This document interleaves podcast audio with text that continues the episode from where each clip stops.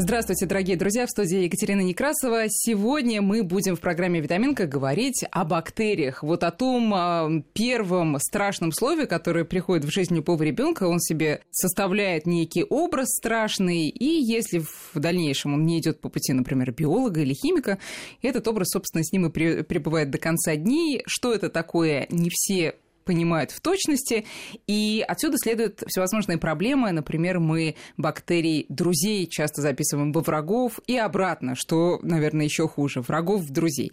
Сегодня мы будем разбираться, кто есть кто, как нам выстраивать отношения между нашими детьми и бактериями, и не ошибиться при этом, а помогать. Нам будет в этом доктор медицинских наук, педиатр, семейный врач и автор метода лечения аллергических заболеваний Татьяна Бандорина. Татьяна Юрьевна, здравствуйте. Здравствуйте. Сначала небольшая история из моей жизни. А, когда когда мне было два года, мы пошли в гости на даче к нашим друзьям и соседям, и взрослые пили чай на веранде, как полагается, а я пошла гулять по участку, благо участок огорожен, вроде бы бояться нечего. Через некоторое время а, хозяйский мальчик, сын, бежит, значит, к веранде и кричит, Катя пьет из уточкиного корыца. А дело в том, что у них была действительно уточка, она жила в корыте с водой и ну, жила в полном смысле. Она делала там все, что полагается делать утки. Пила и все остальное. И, значит, э, взрослые, естественно, всполошились, прибежали и увидели, что действительно я лежу на земле, припала жадными губами к уточкиному корыту и пью.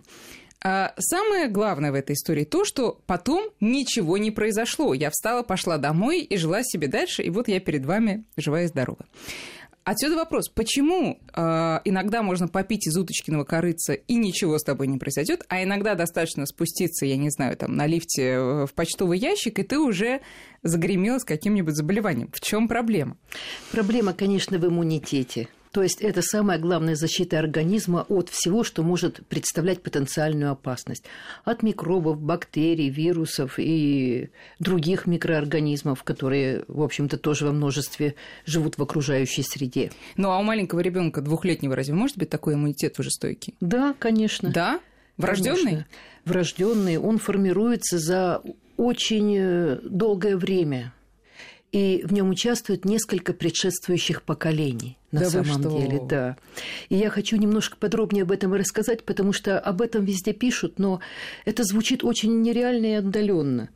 И мамы не представляют себе, насколько действительно имеет значение их собственное здоровье, здоровье их матерей, здоровье их бабушек, для того, чтобы малыш имел в результате хороший иммунитет. Так, пожалуйста. Существует такой механизм. Я назову это страшное слово, и больше про это говорить не буду. Называется механизм формирования иммунологической толерантности. То есть к полезным бактериям у ребенка должна, должна выработаться толерантность. Он не должен против них бороться. Они всегда должны спокойно жить в его организме. Как это происходит?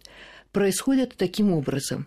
У мамы во время беременности в кишечнике, ну и в других, на других естественных участках тела живут определенные микробы. Если это полезные микробы, давайте назовем два из них – лактобациллы и бифидум бактерий, вот, то продукты их жизнедеятельности поступают к плоду, и именно к ним вырабатывается иммунологическая толерантность. Ребенок рождается во время родов, прохождения через естественные или другие родовые пути, он получает эти бактерии, и они сразу колонизируют кишечник. Во время родов получает? Во время родов. Ну а так. а что, лактобацилл – это же нормальная среда естественных родовых путей. Вот. И живут всю жизнь хорошо и счастливо. А к другим бактериям иммунологической толерантности нет. Вот против них как раз и выступает иммунитет малыша. Если же мама во время беременности имела плохой кишечник, то есть неправильно питалась, вырастила себе какую-то неправильную флору, то продукты ее жизнедеятельности попадут к ребенку. И у него именно к ним выработается иммунологическая толерантность. И вот тогда беда, потому что защиты против них у него никогда не будет. Угу. С этой стороны уже ребенок Значит ли это, если э, у женщины было кесарево сечение, он не получает полезные бактерии получает. во время? Они точно так же живут и на коже, как и на естественных слизистых. Угу. То есть мама должна быть здорова. Причем тут бабушка? Дело в том, что состояние кишечника матери очень зависит от того, какое было состояние кишечника бабушки. Потому что во время той беременности тоже формировалась иммунологическая толерантность, что и определяет вот именно состояние биоциноза матери – вот, то есть несколько поколений. А если мама э, родилась от э, женщины, у которой было не все в порядке, но сама стала вести здоровый образ жизни, все себе наладила? Очень большие шансы, что все будет хорошо. Угу. Очень большие. Хорошо, э, значит, это первичное формирование иммунитета. Да. Но при этом э, есть известная народная мудрость. 40 дней ребенка никому не показывай. А, там, в одних семьях это объясняют э, с глазом там, и прочими а, научными, в кавычках, э, вещами, а в других семьях говорят, что речь идет именно об иммунитете. Откуда взялись эти 40 дней? Ну, где-то 40 дней на самом деле я чаще встречаю э, такой временной отрезок, как 6 месяцев – и такое да, тоже бывает. Да, да, и такое бывает. И это тоже имеет большой смысл. Особенно раньше, ну, сто лет назад и больше, когда еще не существовало профилактических прививок. Действительно, любая бактерия, которая, некоторые, вернее, бактерии могут оказать патогенное воздействие на малыша. В частности, кашляющие. Вот кашляющие ни при каким условиям не должны допускаться к младенцу. Это может быть банальный коклюш, который довольно легко переносится в более старшем возрасте, но у младенцев он протекает даже без кашля, а просто остановкой дыхания.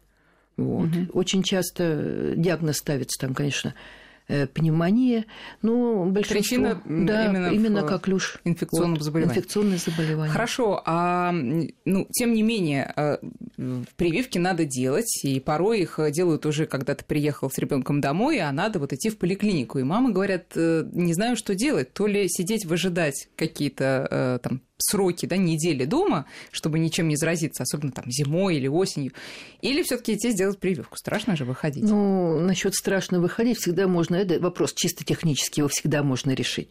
Конечно, посещение детской поликлиники – это всегда риск всегда риск. Очень часто дети заболевают именно после посещения поликлиники, потому что сталкиваются там как бы со здоровыми, но на самом деле с выздоравливающими детьми, которые еще являются носителями инфекции.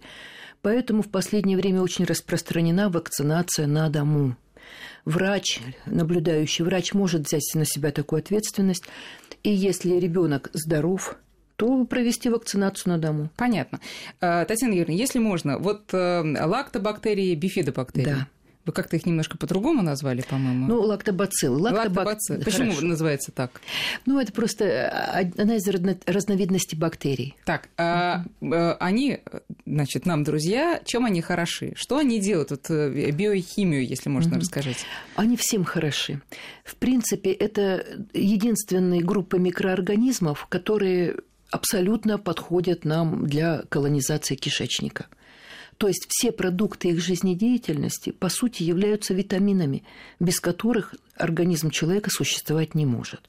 Ну, напомню, что от 5 до 10% массы веса организма составляют бактерии.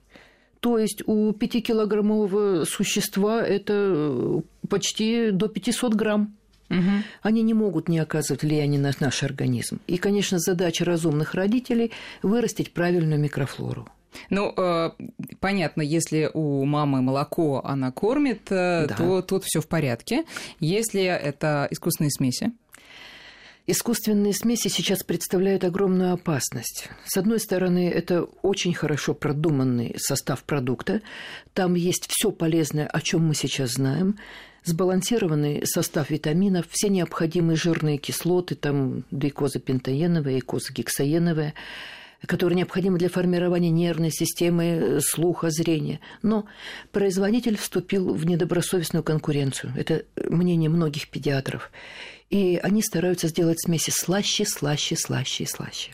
Да. Слаще зачем? Да. Для того, чтобы ребеночек привык, что... да, О, боже. и выбирал именно эту смесь. То есть это, конечно, влияет на продажи. А это указывается в этикетке? Состав углеводов, количество углеводов всегда указывается. И я всегда своим родителям э, напоминаю, что э, материнское молоко очень сладкое, очень. Но при правильном питании количество сахара не превышает там 4, 4 э, граммов на 100 грамм молока. В то время как в смесях и 7, и 8, и причем самые популярные смеси сейчас все добавляют, добавляют углеводы. Но это все-таки можно отследить по Это можно отследить, да, но об да. этом надо знать. Да. А э, в материнском э, молоке мы сейчас, конечно, отвлекаемся, но сейчас вернемся обратно к бактериям. Это тоже очень важно. В материнском молоке количество сахара, естественно, прямо зависит от количества сахара, которое мама ест. Совершенно верно, да. абсолютно. И она должна помнить о том, что переслащивать себя нельзя. Да, это вот второй механизм формирования иммунитета младенца, на который мы можем повлиять. Это правильное питание матери. Если исключить легкие углеводы из питания – то молоко будет достаточно сладкое, чтобы вырастить лактобациллы и бифидофлору. Им нужна лактоза материнского молока для роста. Вот. Но в то же время не позволять размножиться условно-патогенной флоре, которая всегда есть в кишечнике, потому что она есть в окружающей угу, среде. Да. Раскормим мы ее или не раскормим, это уже от нас зависит. А если уже говорить о детях чуть постарше, э, чуть что, значит, йогурт с бифидобактериями или какие-то добавки. А, Начнем с продуктов готовых, которые продаются, угу. и маркетинговый ход у нас там все самое полезное, все бактерии есть. Правда ли это? Сложно сказать, клинически это не подтверждается. То есть я не могу назвать ни одного случая, когда только на каком-то полезном э, йогурте или да, кефире или кефире выросла флора. К вопросу о кефире, вы знаете, я не встречала сейчас кефира, в котором не было бы углеводов. Хотя кефир такой продукт, который готовится специально для того, чтобы убрать, сквасить лактозу молока, у тех, у кого есть какие-то проявления лактазной недостаточности, и получить вот именно белки и жиры, которые необходимы для развития ребенка. Производитель добавляет сахар всегда. И если там добавки превышают 4 грамма, то тоже не рекомендую категорически употреблять такой продукт в питании. Ну, что-то мне такие подозрения, что не всегда они это указывают все таки Они указывают. И дети, которые не привыкли к сладкому, такие кефиры просто не пьют. Угу. Понятно. То есть все равно, если есть дефицит, а сейчас мы поговорим, в каких случаях э, он возникает, нужны э, специальные добавки, ну, которые мы покупаем уже в аптеке, а не в продуктовом. Ну, вообще это традиционное э, назначение врачей. Действительно, очень часто доктора назначают и лактобациллы, и лактобактерии, вот как вам привычнее, и бифидобактерии. Бациллы что-то страшное, по-моему. Да? Нет? Слово такое. Нет, нет, нет, нет тоже хорошее. Нет, так, да. хорошо. Вот. Назначают для того, чтобы поддержать состав кишечника малыша, и оно, конечно, работает, но только тот момент, пока находится в кишечнике. Вот оно вышло естественным путем, все. Очень маловероятно, что генотип этих бактерий совпадет с той иммунологической толерантностью, которая выработана у малыша, и что они приживутся и колонизируют кишку. У вот. нас же расчет именно на это у всех. Нет, не надейтесь даже на это. Единственный вариант вырастить собственные лактобациллы, да. Так, сейчас мы об этом поговорим. А все-таки вот нам назначают, назначают мы пьем, тогда мы зачем? Пьем, э, потому что это что? помогает э, поддерживать. Скорая помощь. Это помогает вот на тот момент, когда пьете, да. помогает, оно угу. работает. Как только перестали пить, оно если Надежда не... только на себя. Да.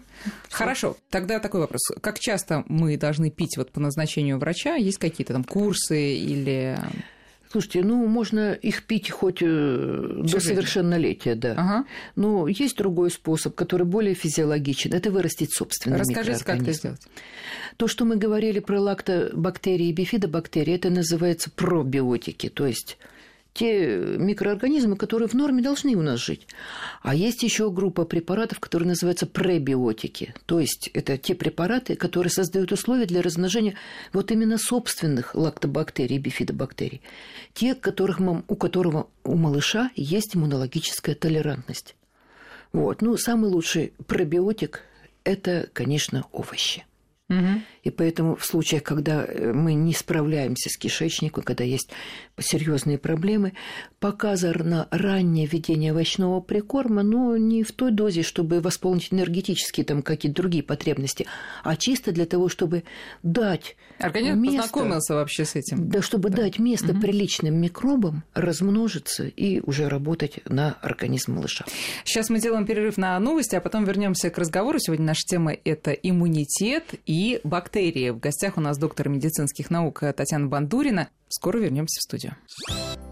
Продолжаем разговор. Сегодня мы говорим о детском иммунитете и о бактериях, которые этому одни способствуют, другие пытаются помешать. В гостях у нас Татьяна Бандурина, доктор медицинских наук и семейный врач. Мы остановились на пребиотиках, которые поступают в том числе с овощами и, заселяясь, создают правильную микрофлору в кишечнике. А баночки вот эти вот овощные, вот это вот ненавистное всеми пюре из чего там, из цветной капусты, это вот, по-моему, самый ужас, который существует. Это тоже туда же? Это вот все хорошо, да, считается? Вот как раз эти баночки не входят в список да, пребиотиков, да. А пребиотиков не Но так. как бы условно эффективных пребиотиков, скажем так, которые действительно способствуют росту нормальной флоры. С чем это связано? А вот это со способом э, обработки. Их обработки. Они настолько мелко измельчают углеводы, что приличному микробу не на чем размножиться. Поэтому мы всегда рекомендуем готовить овощи самим. С какого возраста можно? Овощи э, по медицинским показаниям можно с 4 месяцев. Угу. Да, но это одна-две ложечки. И волшебным образом меняется живот, меняется стул. Но при соблюдении, конечно, всех остальных условий. Если у нас э, проблемы с кишечником уже в более взрослом возрасте, уже нам несколько лет, да, или там даже начальная школа, а, и вроде овощи едим, и вроде фрукты тоже. А, кстати, вы еще не назвали и другие продукты, которые создают благоприятную микрофлору, кроме овощей. Ну, вы знаете, это самый тот продукт, который самым благоприятным образом влияет на рост микрофлоры. Это овощи. Овощи. Да. А, вроде ребенок ест овощи, и все у него в порядке, но все равно ничего не получается. Вы знаете, вот э, создать здоровый кишечник недостаточно сделать что-то одно. Мне все родители говорят, ну мы же суп из шпината едим там или что-нибудь еще такое полезное. Польза супа из шпината не покрывает вред от легких углеводов. То есть крекеры, да, печеньки детские, это вообще, я считаю, какая-то диверсия против наших детей. Соки, которые сейчас рекомендуют с двухмесячного возраста. Родители, которые дают детям эти соки, вы посмотрите, какой стул после них. Сделайте выводы сами. Вы же умные люди. Защитите своего малыша от недобросовестных маркетинговых... Э, Ходов. Да. Так, понятно. Ну и э, тогда расскажите о комплексе, который необходим. Суп из шпината раз. Что еще? Да, суп из шпината раз. Ну и изо всех овощей. Они не должны быть очень сильно измельчены. Там обязательно должна быть какая-то мелкозернистая структура. Все зависит от возраста малыша. Конечно, четырехмесячному мы дадим совсем мелкую крошечку, а дети постарше им разминают овощи вилкой. Или многие любят просто отдельно соцветия и брокколи, тоже цветной капусты, и картошечки, может быть. В общем, чтобы было что покусать и пожевать. Да, покусать и пожевать. Вот это вот совершенно верно. Угу. А следующая тема – это стерильность, который, на которой одни помешаны, а другие, особенно у которых есть дети э, постарше, как-то машут на нее рукой и возится там все в пыли, пьет из корыта, пусть. А что правильно?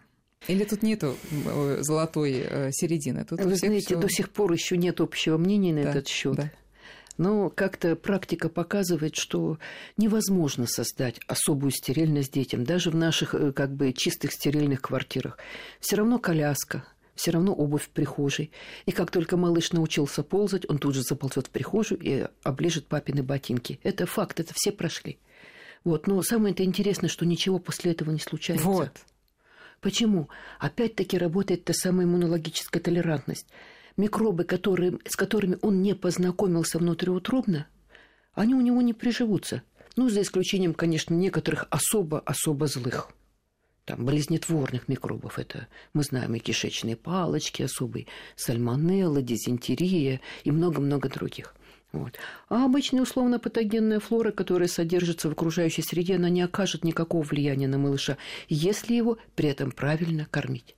Как только снизили иммунитет, самый относительно невинный микроб может вызвать какую-то кишечную дисфункцию. А, есть у меня друзья, которые перевели своего ребенка на безглютеновую диету и сказали, что за год а, ребенок ни разу не болел инфекционными заболеваниями. Вот правда ли это? Так ли это работает и почему? Вполне возможно. Э, если существует у ребенка чувствительность к глютену повышенная. А что это такое? Вот объясните, что такое чувствительность к глютену? Что такое глютен? Давайте начнем с этого. Глютен от слова глю, клей. То есть клейковина попросту клейковина, содержащаяся в некоторых злаках. Это пшеница, рожь, овес. Вот. Это именно то, что позволяет нам сделать хорошее тесто. Очень сложно сделать тесто из гречки или из риса. Почему? Потому что там глютена нет. Вот и все.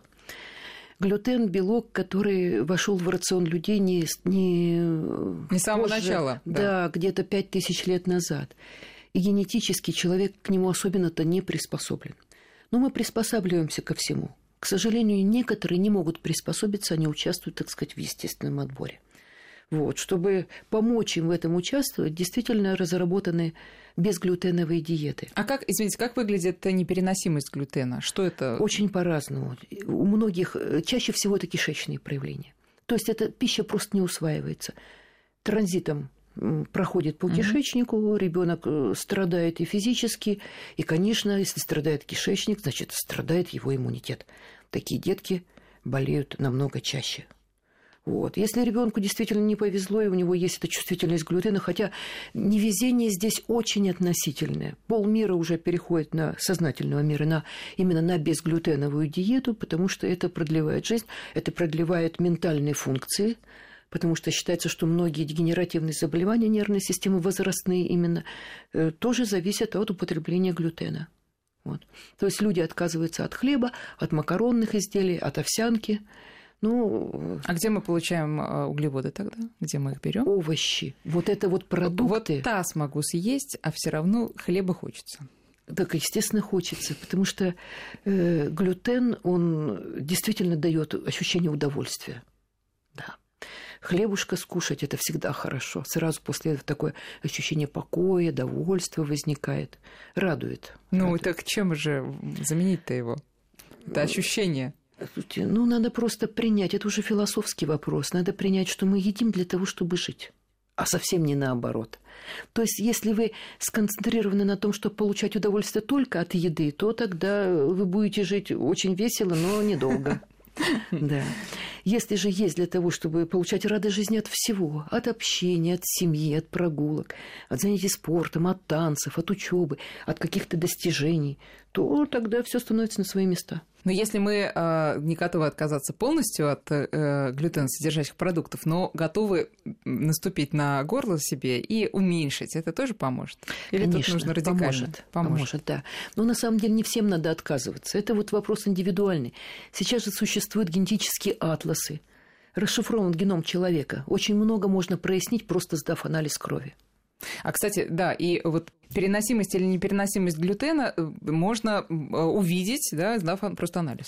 Да, по крайней анализ мере, крови. процент вероятности появления того или другого признака этот генетический атлас именно расшифровывает. Хорошо. Ну, что касается э, еды, мы это более-менее поняли. Теперь вернемся все-таки к стерильности и так далее. Ну, я думаю, никто не будет спорить с тем, что когда ребенок попадает из роддома в э, родной дом, э, хорошо бы, чтобы он был чистым, убранным, и чтобы вот прям э, формирование иммунитета не шло путем опускания ребенка в такую грязную среду. Совершенно да, верно, Но да. насколько надо тут далеко заходить, насколько надо сходить с ума, насколько надо не подпускать родственников, которые не помыли руки, и не подпускать домашних животных, потому что мы видим в интернете интернете всевозможные ролики. Одна мама дает ребенка собаке, э, значит, чтобы та ее вы... uh-huh. ребенка вылезла да, с первых дней, другая вообще эту собаку сдает родственникам в лучшем случае.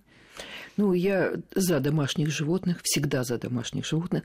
Моя собственная внучка долго жила в окружении семи котов. О. Да, и должна сказать, что вообще за два года она заболела первый раз. И то, да, это было связано чисто с нарушением питания. Вот.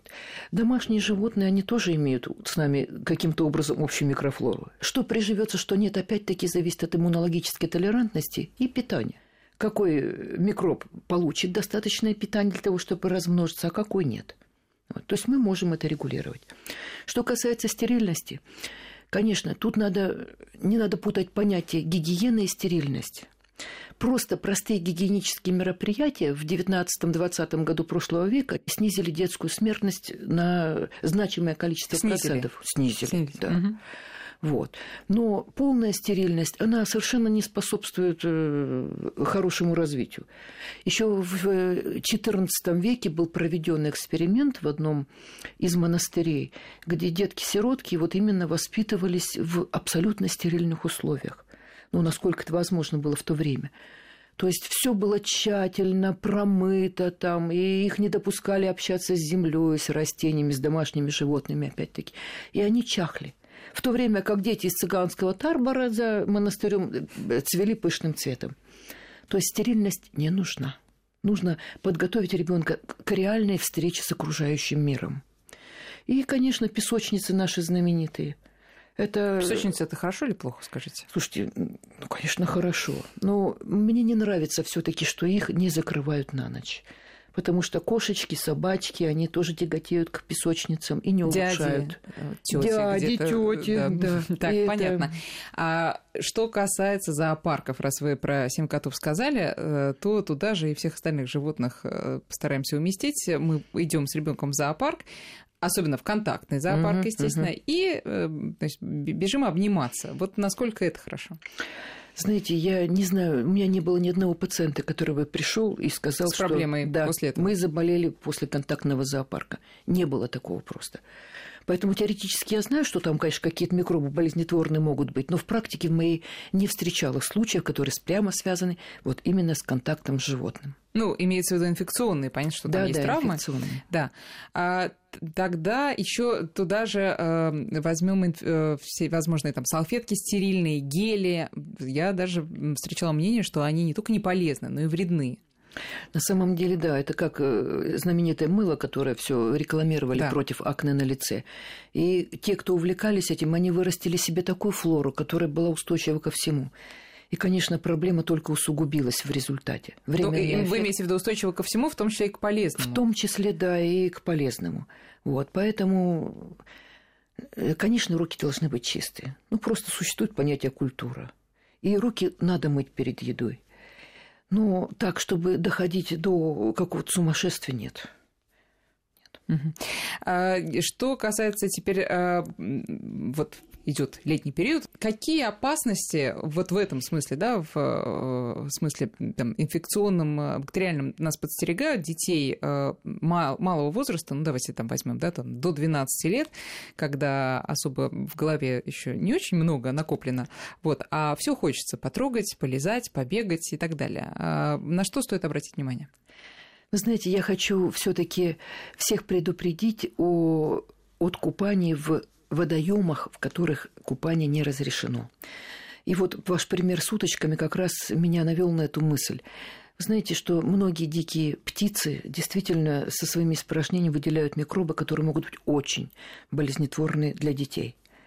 Поэтому аккуратнее. Это птичий грипп, э, что-то типа того? Ну, скорее, это не вирусы, а именно бактерии. А именно бактерии. Да. Угу.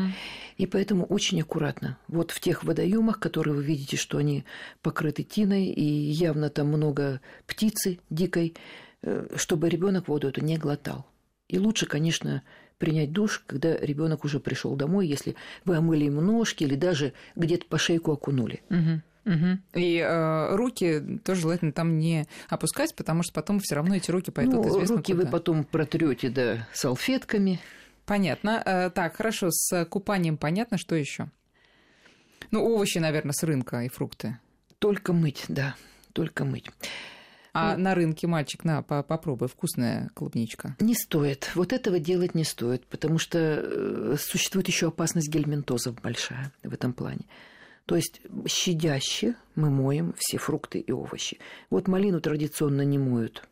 Почему? Но она разваливается, если от мытья. То есть хочешь рисковать, ешь малину. Не хочешь рисковать, не ешь малину. Вот такой подход. Но клубника и другие более твердые ягоды, конечно, их надо щадяще А мыть. что такое щадяще мыть? Я вот я вам честно скажу, я сначала мою щадяще, а потом беру кипяток, потому что я понимаю, что щадяще все равно не получится, и э, кипяток пусть смоет там половину пользы, но уж э, вред он смоет полностью. Это точно, это китайский подход. Да, они хоть на несколько секунд, но любую зелень пускают в кипяток. Да. Но это хорошо? Ну, в общем, да. Ну, есть еще такие вот способы, как, например, замачивание в холодной воде или в воде комнатной температуры.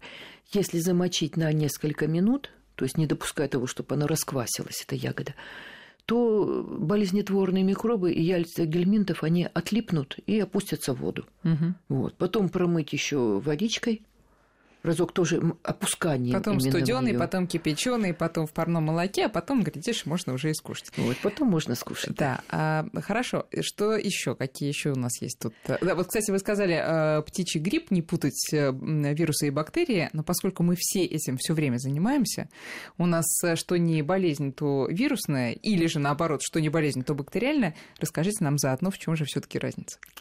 Вирусы и бактерии – это разные виды микроорганизмов. Они отличаются по многим свойствам. Бактерии более высоко организованы, но многие вирусы, они обладают большей инвазивностью и большей патогенностью. Инвазивность – это что такое? Инвазивность – это способность проникать в организм.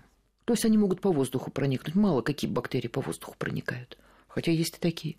Вот. А бактерии, они чаще всего каким-то контактным путем или вот самый частый механизм фекально-оральный, конечно – вот. Но могут и через предметы быта передаваться. Угу. Вирусы. Б- бактерии это живые организмы. И вирусы тоже живые. И вирусы тоже живые. Да. Господи, боже мой. Так. Вот есть несколько промежуточных этапов между бактериями и вирусом. Это микоплазмы, там, хламидии, то есть микроорганизмы, которые не имеют клеточной стенки и по многим свойствам похожи на вирусы, но уже чувствительны к многим видам антибиотиков. Угу. Вирусы редко чувствительны к антибиотикам, хотя тоже такое бывает. Кстати, э, извечный вопрос, когда мы лечимся от эм, э, уже бактериальных осложнений после вирусной угу. инфекции, мы пьем антибиотики, но при этом мы еще и пьем бактерии полезные. И тут мнение врачей, я знаю, тоже всегда делится на а, тех, кто говорит, что вы давайте все одновременно пейте, и на тех, кто говорит, какой смысл пить одновременно, вы давайте сначала антибиотик пропейте, а потом уже бактериями заселяйте. Вот вы какой точки зрения придерживаетесь? Слушайте, ну я, конечно, даю бактерии, но антибиотики я сопровождаю другими препаратами, которые просто не позволяют плохой флоре, нечувствительной к антибиотикам, размножаться в кишечнике. Что это такое за помощь вспомогательная? Ну, это простые химиопрепараты, которые защищают экологию кишечника. Угу. Вообще, если говорить о лекарствах, которые мы сейчас собираем в деревню или в какую-то поездку вместе с ребенком, то какой минимальный набор мы берем с собой? Знаете, мы все-таки берем с собой антибиотик не потому, что я рекомендую назначать без осмотра врача, mm-hmm. никогда и ни при каких обстоятельствах, но просто практика показывает, что аптеки могут быть закрыты или находятся там на 3 километра по горной тропе, куда ночью просто не дойти. Вот. Поэтому после осмотра врача вы предлагаете там спектр лекарств, которые у вас есть, и доктор выберет наиболее подходящие. Конечно, обязательно э, препараты противовирусные. Это и оксалиновая мазь, и если правильно ее применять, она очень эффективна. Это, конечно... А правильно это как? Ну, смазывать нос? Да. Изнутри? Да, после промывания. После промывания? После промывания только. А промывание как делать правильно? А промывание мы делаем соленой водичкой. Лучше всего физраствором. Честно говоря, все эти спреи, они просто создают видимость промывания. Они промывают переднюю камеру носа, и все – мало что из него попадает дальше и на носоглотку, и смывает слизь, гной, микробы Так, интересно, а как же правильно делать? Это вот, знаете, у меня у бабушки был чайничек такой заварной. Так, так, так. С резиновым наконечником. Так. И вот давай голову на бок, и тебе туда льют из этого чайничка. Слушайте, ну вот вы знаете, очень правильно. А в ухо затечет? А вот для этого как раз мы наклоняем голову в противоположную сторону той, в которую мы заливаем соленую водичку. Так. Да и ничто не затечет. Вот так вот. Сколько фармацевтических компаний сейчас радуются, слушая эту программу? Значит, э, спрей не нужно, а, э, продукты с э, лактобактериями тоже ни о чем. Вот видите, друзья, зато нам, я думаю, что польза от всего этого.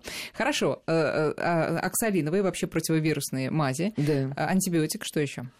Обязательно вот как раз препараты, которые способствуют восстановлению кишечника – но опять-таки не хочу их называть, потому что я... Ну, пребиотики или пробиотики? Я запуталась немножко. Так, и пробиотики обязательно с собой, и просто те препараты, которые осуществляют селективную деконтаминацию, то есть чистят кишечник. Ну, я...